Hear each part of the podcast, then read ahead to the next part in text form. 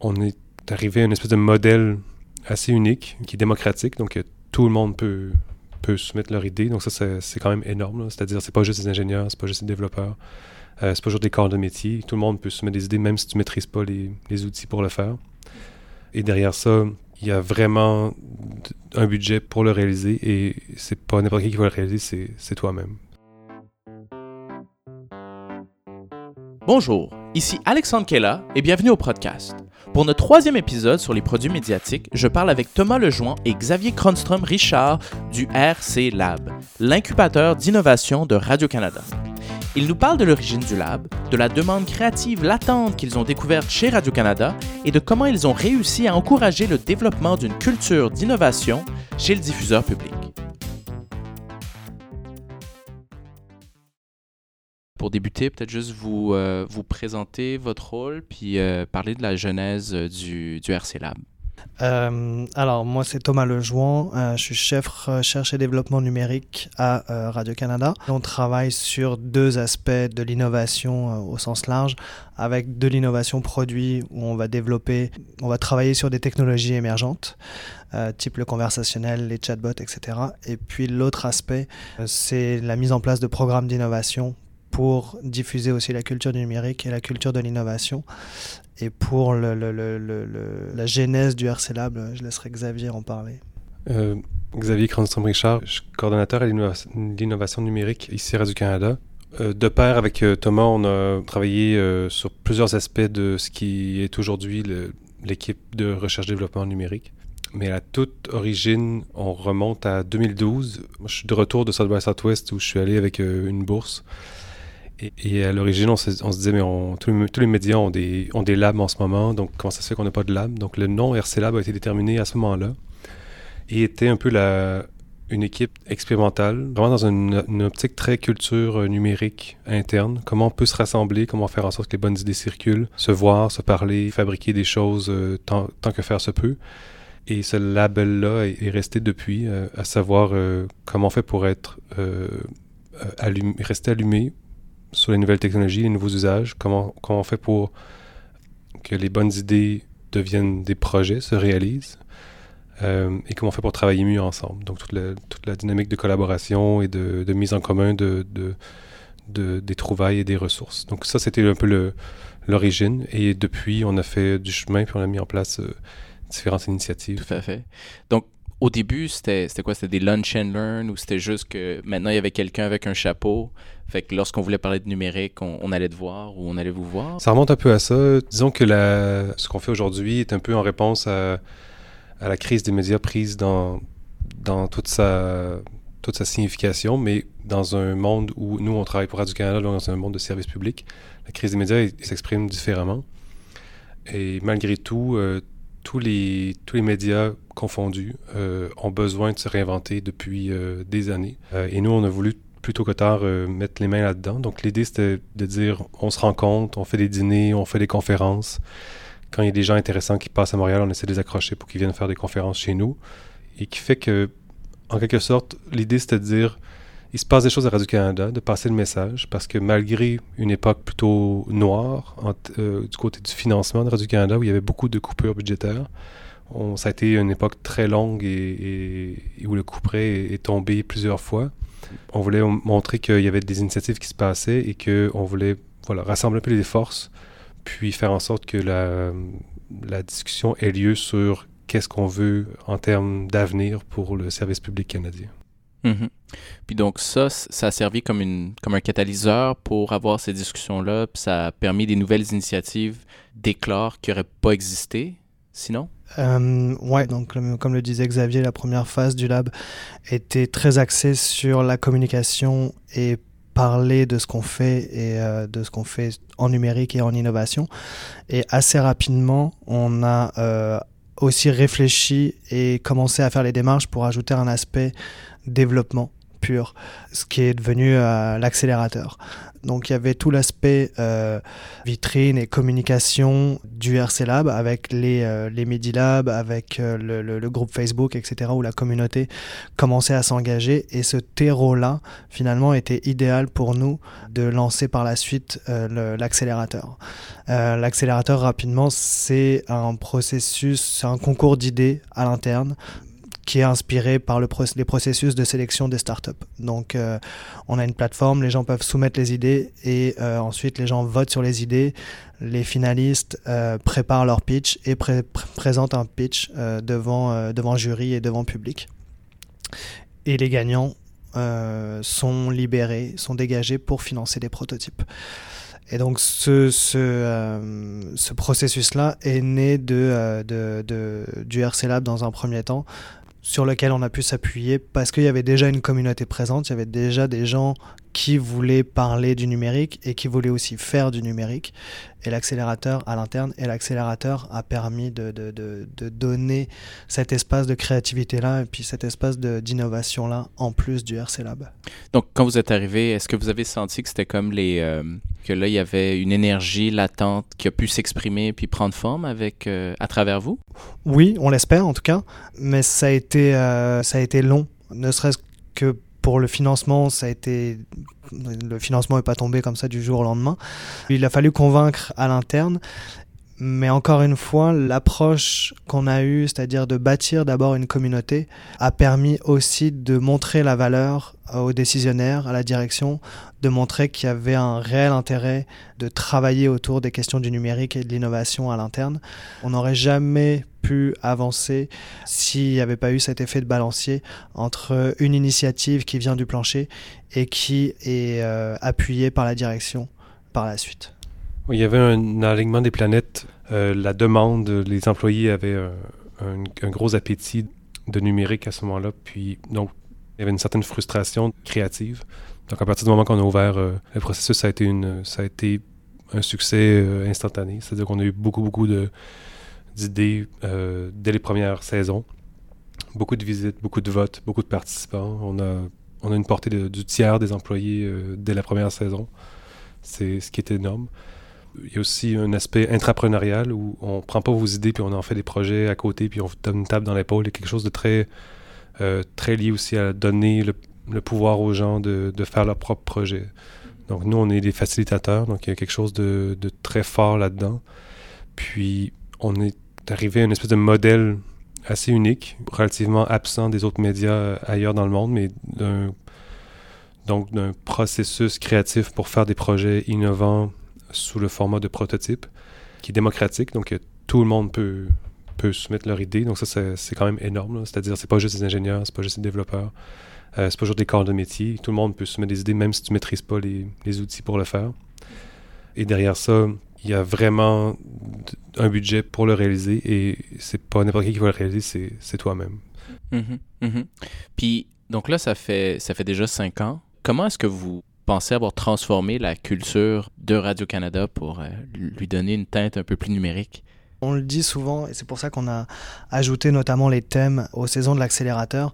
Ce qu'on a envie de créer, c'est de créer une conversation. Et c'est finalement de partager le même vocabulaire euh, sur un thème numérique ou un thème d'innovation donné. Par exemple, on a fait une saison sur la balado-diffusion. Il y a des poches de gens qui s'intéressent à l'innovation, à la radio, à l'info, euh, à la télé aussi, aux médias numériques l'accélérateur a permis finalement de mettre en lien ces gens-là et puis de créer un vrai vocabulaire et d'essayer de, de, d'avoir une définition de la balado-diffusion et puis des questions qui sont liées à la balado-diffusion de manière collective au sein de Radio-Canada. Donc je ne sais pas comment on peut le mesurer de dire qu'on a euh, amélioré la culture numérique euh, à Radio-Canada parce qu'il y, a aussi des facteurs externes que sont l'arrivée de plus en plus, l'arrivée du numérique dans, la vie quotidienne qui, euh, qui croît d'année en année. Mais peut-être dans les conversations ou dans une certaine confiance, on peut essayer, on peut expérimenter. Il y a ça, puis honnêtement, moi, il y a, bah, il y a un moment aussi qui, qui que je trouve euh, fort, c'est que on, on, se rend compte, mais tu le mentionnais un peu, mais c'est que autant, euh, autant la direction que le plancher viennent nous voir pour parler de l'accélérateur ou pour nous soumettre des idées juste ça, c'est valorisant pour nous. Et puis ensuite, un aspect, je pense, qu'on a réussi peut-être à structurer, c'est innover, ça veut dire quoi? Et plutôt que de dire c'est quoi innover, on a essayé d'amener des méthodes pour faire de l'innovation. Donc on arrive des fois avec certaines méthodologies qui sont euh, assez éprouvées, que ce soit au niveau académique ou au niveau euh, entrepreneurial, qui permettent au moins de donner des outils pour innover plutôt que de partir de euh, bah, innover puis après débrouillez-vous. Là, nous, on essaye aussi d'amener cette, euh, d'amener ça au fur et à mesure, puis d'amener les outils mhm. nécessaires pour réellement innover. Est-ce qu'il y a un projet qui serait sorti euh, que tu pourrais utiliser comme exemple pour peut-être illustrer ce processus-là? Oui, il y en a plusieurs. Il y a des, il y a des idées, c'est un mélange de l'air du temps et de prendre l'enseignement qu'on a d'ailleurs, puis l'implémenter ici. Donc l'innovation, ça peut être aussi ça. Puis ça, c'est un bon exemple. C'est une, une, euh, une, journaliste qui s'appelle Catherine Matisse qui, qui a proposé cette, cette idée-là. Ça a pris le nom de Source Anonyme. Et ça a été ensuite, le prototype a été euh, adopté par l'équipe d'enquête qui en a fait un produit euh, officiel ou en tout cas public. Donc c'est un outil qui permet de correspondre avec les journalistes de Radio-Canada, mais de manière anonyme, indéchiffrable et confidentielle. Donc, c'est une façon de créer des ponts avec des sources qui sortent un peu des, euh, canaux informatiques euh, habituels et ce qui permet d'être pas traçable, donc euh, d'ouvrir la porte à plus de contacts de, toutes sortes avec nos journalistes. Et ils sont allés chercher une technologie qui était bâtie autour de, Glenn Greenwald, qui est le journaliste qui a travaillé avec Snowden. Donc, c'est une fondation sans but lucratif américaine qui a développé un outil pour, pour ce faire. Donc l'équipe l'a implémenté simplement ici, a acheté tout le matériel qu'il fallait pour le faire. On a sécurisé une, une, une salle secrète pour euh, y, avoir accès. Donc les journalistes savent où, où elle se trouve et euh, on peut à ce moment-là lire les messages qu'on reçoit ou lire les documents qu'on reçoit mais toujours de manière euh, indéchiffrable. Mm-hmm. Donc, ce sont des technologies qui, existent ailleurs, puis grâce un peu à leur prototype, puis à l'accompagnement de l'équipe d'enquête ici à Radio-Canada, on était le premier média canadien à, implémenter ce genre de solution-là, ce qui est vraiment une, histoire euh, rêvée pour nous euh, à l'accélérateur, donc c'est très chouette.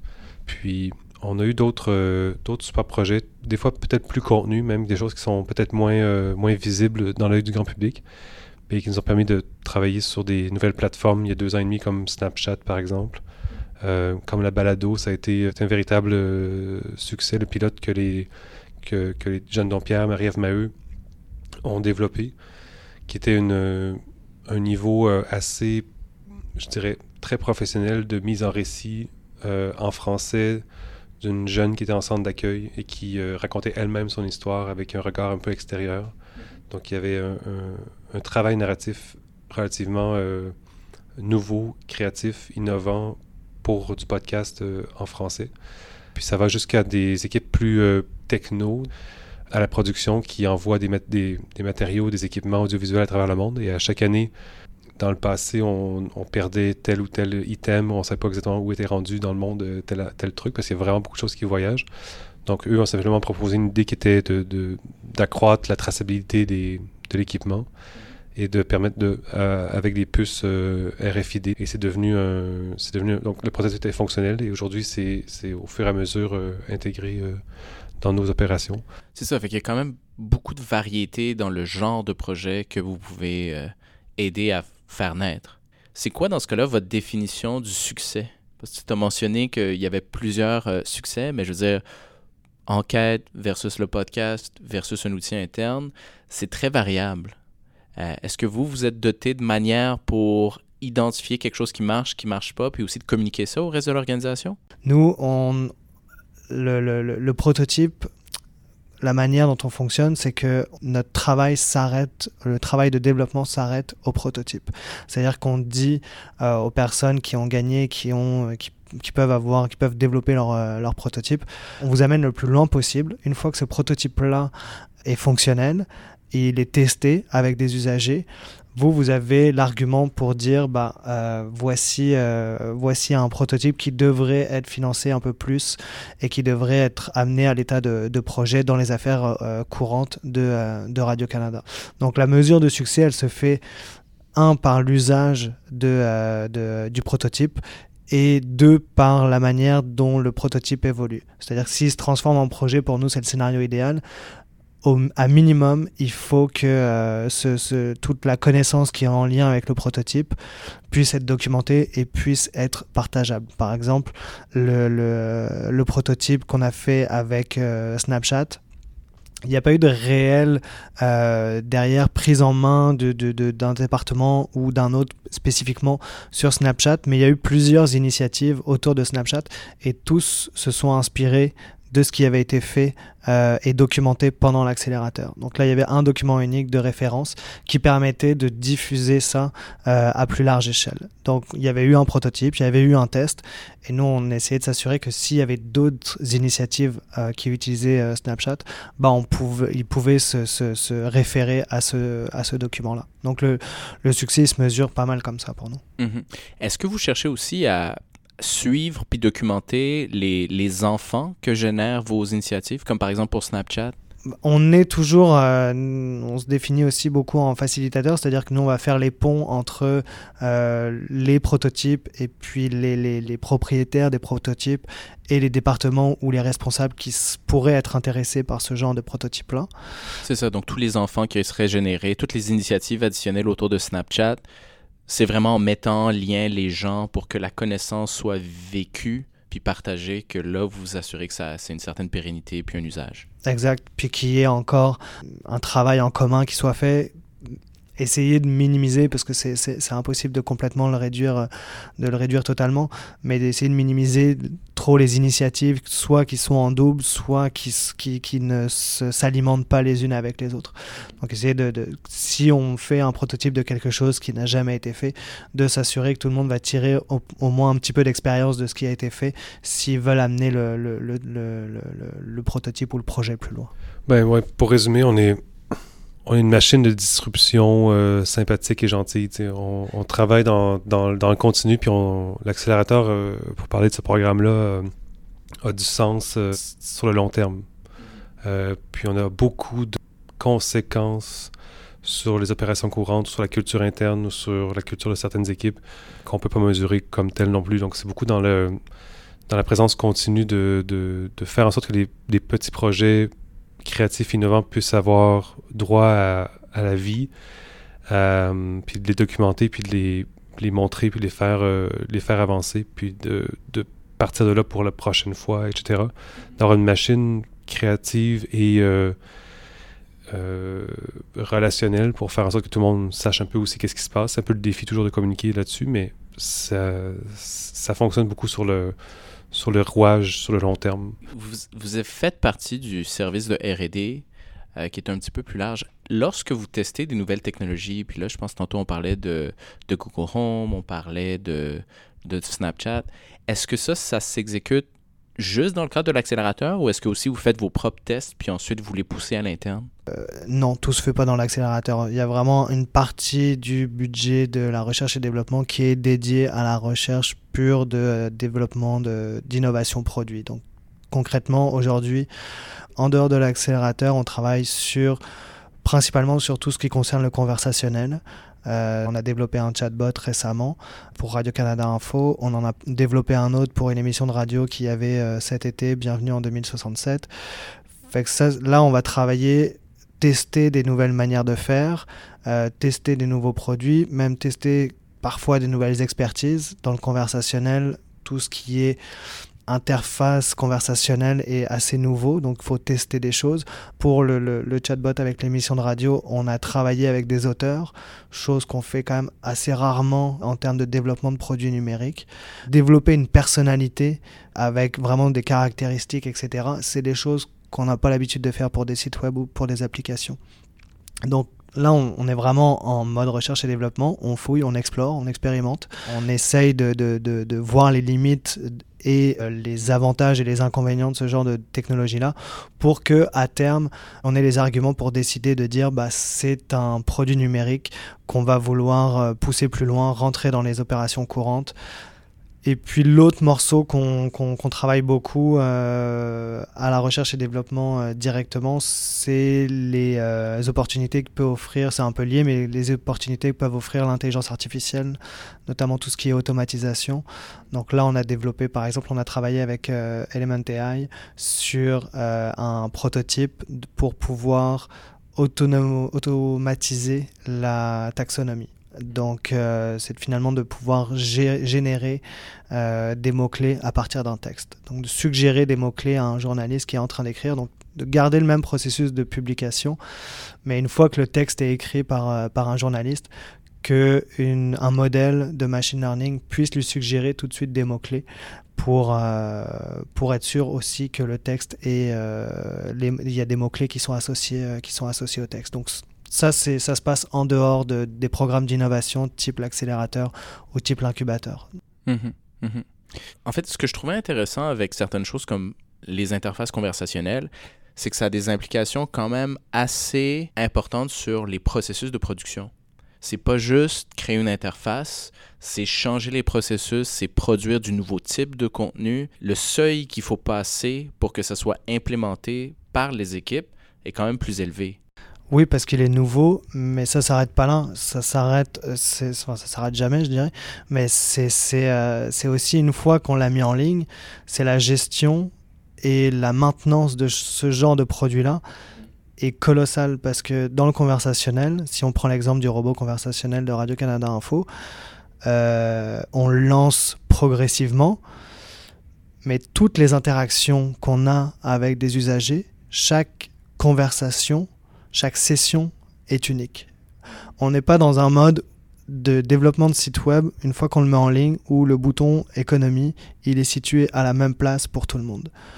Là, il faut chaque session est unique. Donc faut entraîner la machine, faut euh, c'est un travail de, de, de, de, veille qui est et puis d'ajustement et euh, d'amélioration qui est permanent. Donc oui, le processus de production est modifié parce qu'il y a des expertises qui sont nouvelles.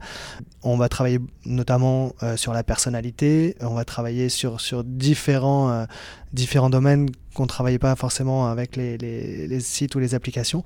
Mais en plus, la maintenance va être d'autant plus va être différente et en tout cas aujourd'hui d'autant plus importante. Mm-hmm. Là, ça fait cinq ans c'est quoi les. Est-ce que c'est déjà un peu à l'heure des bilans puis des renouveaux pour euh, le RC Lab? l'heure des bilans, on est toujours. Ce qui est, ce qui est spécial avec cette, avec cette équipe, avec ce mandat-là de, recherche-développement, c'est que l'expérience est infinie la recherche-développement euh, s'arrête jamais. Il y a quelques années, euh, avec les réseaux sociaux, ensuite avec la, réalité virtuelle, ensuite les, robots, l'automatisation, ensuite le conversationnel, le vocal à chaque fois, il, y a, à la fois des opportunités, puis à la fois de, des nouveaux travaux à, exécuter, et, pas n'importe comment, de le faire aussi bien qu'on est... Euh, Objectivement, on est en croissance depuis 5 ans. Dans, en termes de, de, RC Lab et puis de, de recherche et développement, on, on, a ajouté des programmes au fil du temps. Donc pour l'instant, on n'est on pas vraiment, on se considère pas à l'heure de, des bilans, on n'est même pas mature. Je pense qu'on est encore, euh, il y a encore des choses qui sont à consolider, il y a peut-être des choses qui vont être abandonnées, il y en a d'autres qui vont arriver, mais on est encore en phase de croissance. Et puis, eh ben, on espère que cette, phase de croissance va, va durer euh, encore longtemps, mais on est dans, on se remet en question nous, euh, tous les ans, comment on peut améliorer nos, programmes ou comment on peut améliorer nos approches. Mais c'est ça, je considère qu'on on est encore dans cette phase-là. Mhm. Puis si les gens voulaient euh, suivre un peu l'évolution ou s'impliquer dans certaines de vos activités, qu'est-ce que vous leur recommandez de, de faire? Euh, de nous appeler. Non, sorry. de nous laisser un message sur notre boîte vocale. non, je rigole, mais on a, on a beaucoup, beaucoup. Euh, nos activités sont à 99% euh, publiques, donc on peut nous trouver assez facilement et voir sur quoi on travaille en ce moment. Et on n'a pas des projets qui, sur lesquels on peut postuler ou faire de la pige, tout ça. C'est beaucoup des projets qui sont dirigés par par le côté business de, Radio-Canada, mais à tout moment, on fait soit des événements, soit des, ateliers. Tout ça est en bonne partie ouvert au grand public. Donc, il y a un moyen de, de, s'accrocher là-dessus. Nos principaux canaux, c'est notre groupe Facebook, RC Lab. Euh, puis ensuite, on a un compte Twitter avec le même nom et une infolettre. Et notre site web, c'est lab.radiocanada.ca. Et pour suivre l'accélérateur, euh, c'est accélérateur.radiocanada.ca pour aller voir les projets que les employés proposent. Ça fait à peu près le tour. Ouais. Cool. Ben, merci beaucoup. Merci à toi. C'est tout pour aujourd'hui. Si vous avez aimé l'épisode, n'hésitez pas à vous abonner sur iTunes, Google Play ou dans votre app de balado-diffusion préférée. Et, évidemment, je vous encourage à le partager à vos amis. Le podcast est une production de l'Ampli, un regroupement de personnes qui aiment autant faire des balados que de trouver des manières de les faire encore mieux. Donc on cherche toujours des gens avec qui travailler, alors si vous avez un peu de temps et un peu de talent, on aura sûrement de la place pour vous. Merci beaucoup pour votre écoute et à la prochaine.